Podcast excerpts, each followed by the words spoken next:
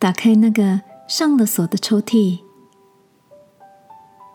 晚安，好好睡，让天父的爱与祝福陪你入睡。朋友，晚安。今天的你跟谁在一起呢？朋友 Gemma 因为工作的关系，常年在外租房子住。这个周末，他回家看爸妈的时候，心血来潮，打开自己房间一个上了锁的抽屉，开始整理。Gemma 说，那个抽屉杂乱的。塞满了他学生时代的照片，已经变古董的随身听、音乐卡带、信件、贺卡，还有许多小杂物。他边看边丢边整理，还找出了一条遗失许久的心爱项链。那个将抽屉收拾的有条不紊的下午，他仿佛也同步整理了那些被深锁在心里的情绪与回忆。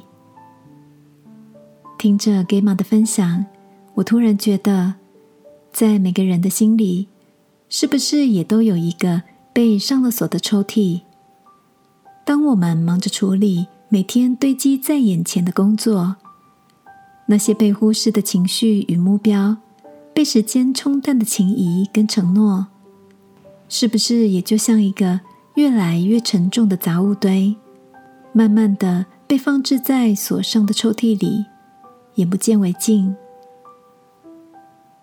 亲爱的，那个被你遗忘在忙碌边缘的抽屉，里面又装着什么呢？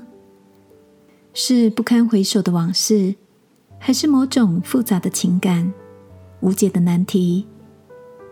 记得在圣经的诗篇里，诗人曾经写下这样的感触：“你必点着我的灯，耶和华我的神。”必照明我的黑暗。今晚，让我陪你拿起一把叫做祷告的钥匙，求天父打开我们心中那个上了锁的抽屉，用他的爱和话语点亮所有潜藏在里面的黑暗情绪。一起来祷告，亲爱的天父，那些藏在我抽屉里。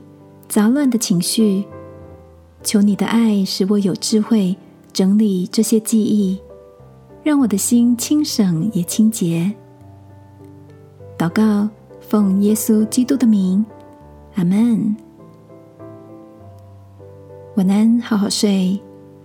祝福你有个干净整洁的心灵抽屉。耶稣爱你，我也爱你。